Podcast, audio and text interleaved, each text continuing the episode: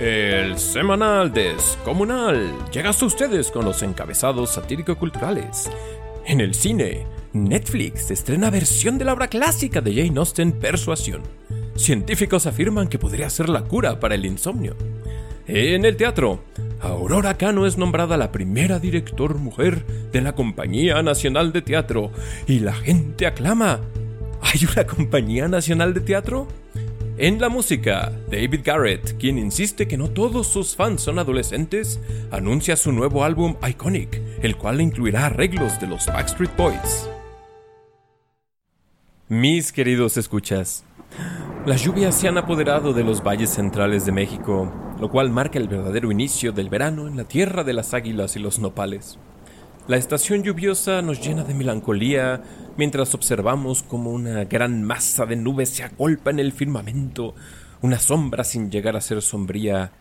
Y mientras la tormenta se entroniza sobre nuestro día, solo hay una pregunta en su mente.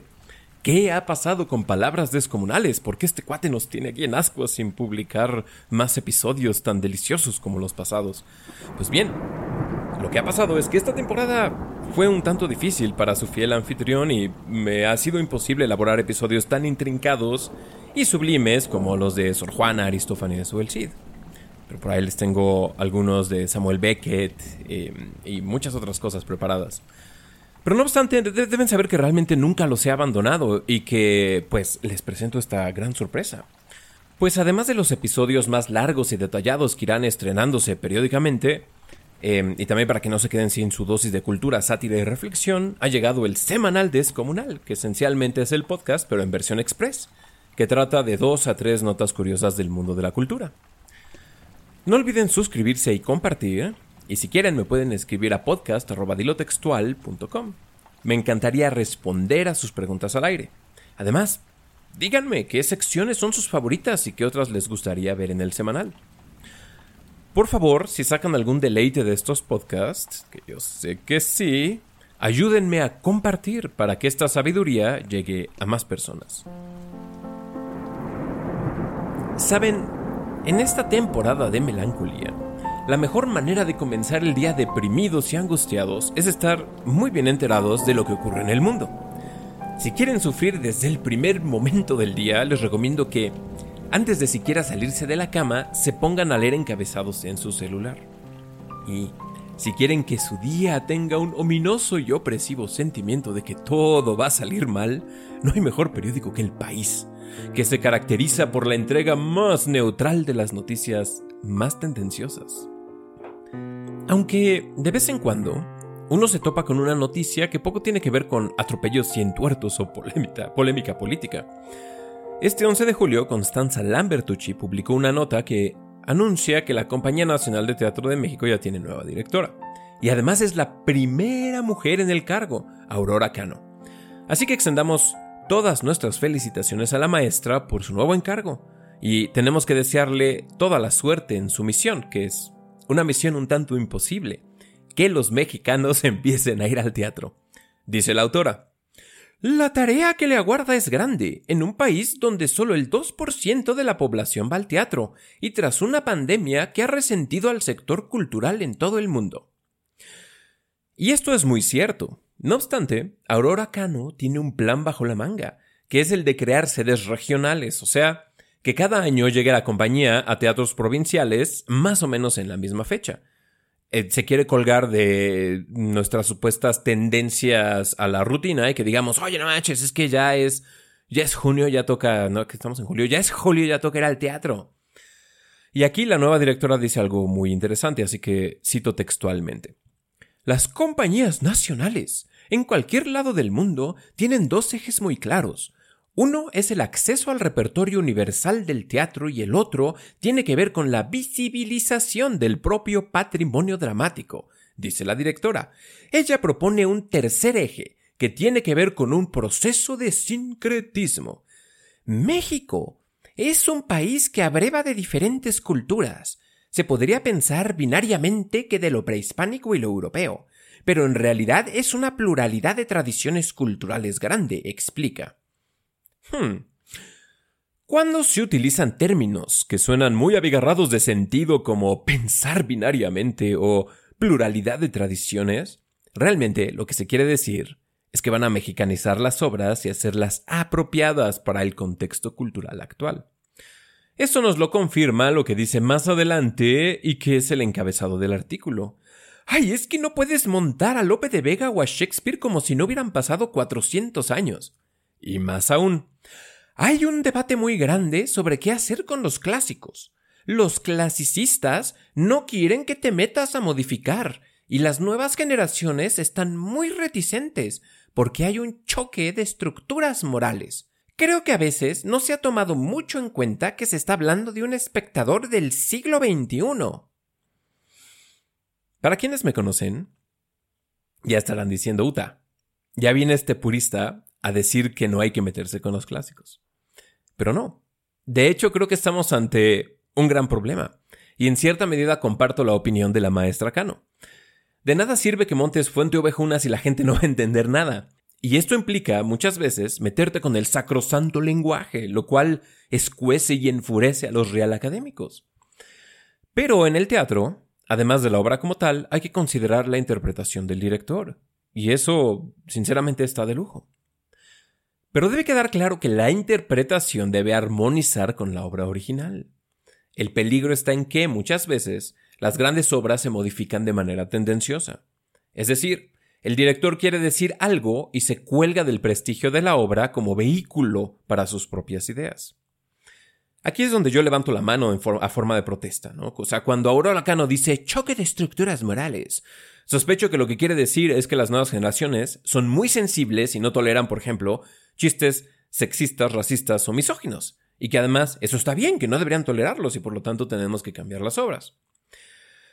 Pero esto abre las puertas a todo tipo de protestas ridículas, como que si una obra no tiene suficiente representación de grupos raciales, sexuales o culturales, se está cometiendo un crimen espantoso. Es decir, que si vamos a ver Hamlet, y Hamlet es un príncipe danés rubio y no, vamos a decir, una lesbiana nubia, estamos cometiendo un acto de borramiento cultural. Y de ahí al genocidio, solo hay un paso. A mi parecer, enfocarse en estos detalles es igual de racista o cualquier ista que le quieran poner que cuando, por ejemplo, alguien se enoja de que, de que Denzel Washington, que es afroamericano, haya protagonizado la adaptación de Macbeth de Joel Cohen, que es un excelente ejemplo de cómo sí se debe actualizar una obra de hace 400 años, y sin la necesidad de preocuparse por los supuestos choques de estructuras morales. Si no han visto esta versión de Macbeth, se están perdiendo de un peliculón que trae a la vida precisamente uno de los grandes clásicos, y que yo diría no la suaviza para nada, sino que las hace todavía más reales y penetrantes las fallas morales de los personajes, más de lo que jamás hubiera podido ser en la época de Shakespeare. O sea que, eh, ¿por qué? Porque ya tenemos el, beneficio de esos 400 años, tenemos ese beneficio y nos da una cierta fuerza interpretativa, nos da, por así decir, una fortaleza de saber dónde estamos parados, ¿no? Entonces es un poco ridículo querer hacer esta modificación para mm, adaptarse a las sensibilidades modernas, que efectivamente termina siendo un montaje como si no hubieran pasado 400 años. Pero bueno, aquí estoy en una gran digresión. En fin, que la interpretación de Joel Cohen hace que Macbeth sea mejor. Yo espero que eso sea lo que tiene en mente la maestra Cano, y le deseo lo mejor, aunque no dejo de recibir con sospecha esta sed de sincretismo, porque estos intentos de actualización pueden salir de verdad mal. Netflix estrenó su adaptación de Persuasión de Jane Austen.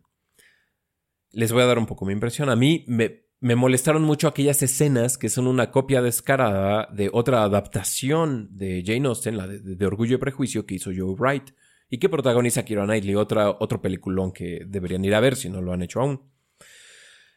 La nueva adaptación de, Netflix toma, por ejemplo, em, como ciertas pautas de cinematografía de, de, Joe Wright en Orgullo y Prejuicio, donde ah, toma estas escenas espectaculares, pero en, en Orgullo y Prejuicio, estos paisajes magníficos debían capturar la intensidad emocional, pero en la nueva versión, la, intensidad emocional de lo que está ocurriendo con los personajes.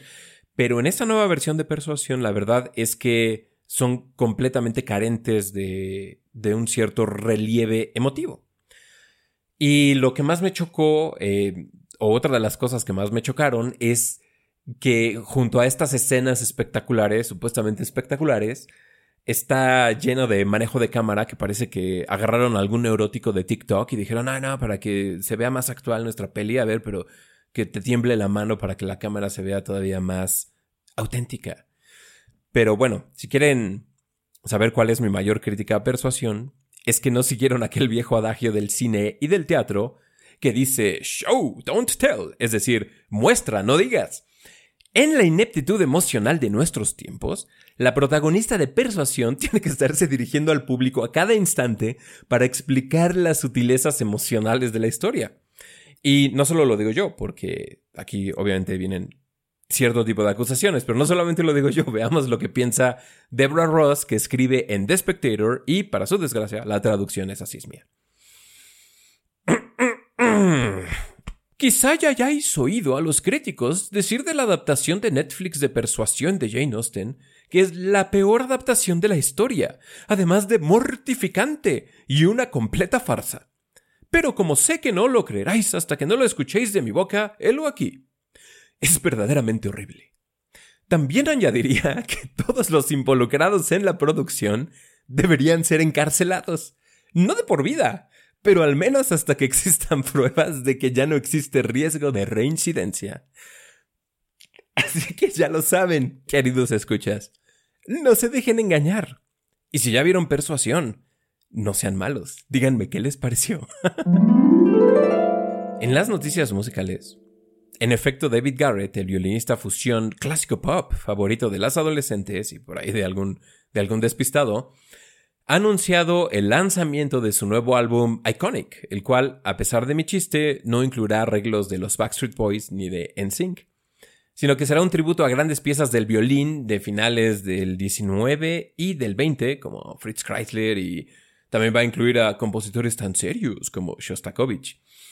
Pero en lo que esperamos las monerías de David Garrett, les recomiendo un disco mucho más edificante, Mozart and His Contemporaries, de Vikingur Olafsson. Este sublime álbum de piano solo incluye obras de Mozart, Haydn y Johann Christian Bach. Parte de la magia de esta obra es que rescata obras casi olvidadas de Galuppi y Cimarosa. Este disco, este disco es la ambientación perfecta para una tarde lluviosa, pues Olafsson tiene una capacidad de capturar la melancolía con un sonido puro y a la vez expresivo es de las mejores voces del piano moderno. Será una de las, además, será una de las mejores horas y media que pasarán esta semana. Mucho mejor que ver persuasión. Que las lluvias torrenciales también armonicen con la palabra, de John Keats. Cuando temo que de dejar de ser, sin antes arar mi mente con la pluma, sin que recojan trojes de libros las letras, cuales granates el grano y la mies madura. Cuando miro en la noche su estrellada faz, enormes símbolos nubosos de alta poesía, y pienso que quizá no viviré para trazar sus sombras con mano mágica de azar. Y cuando siento, breve ser de una hora, que ya no voy a verte nunca más, ni del hechizo encantador ya más gozar, del inocente amor entonces en las costas del ancho mundo piensa mi alma sola, hasta que amor y fama naufragan en la nada. Y ahora el original. When I have fears that I may cease to be, before my pen has cleaned my teeming brain, before I piled books in tree, told like rich goddess the full ripened grain. When I behold upon the night starred face huge cloudy symbols of a high romance, and think that I may never live to trace their shadows with the magic hand of chance, and when I feel, fair creature of an hour, that I shall never look upon thee more, never have relished in the fairy power of unreflecting love. than on the shore of the wide world I stand alone and think, till love and fame to nothingness to sink. Muchas gracias por escuchar el primer semanal descomunal. No olviden escribirme a podcast.dilotextual.com y por favor compartan con sus conocidos culturales. No compartan con cualquiera, pues recordarán esas palabras de los evangelios de los cerdos y las perlas. Así que, antes de ponernos más filosóficos, yo los dejo. Todas las, todos los vínculos, eh, artículos y demás, eh, el disco, etcétera, si lo quieren encontrar, lo pueden encontrar en la descripción del episodio. Yo soy Pablo Medina Gracias por escuchar.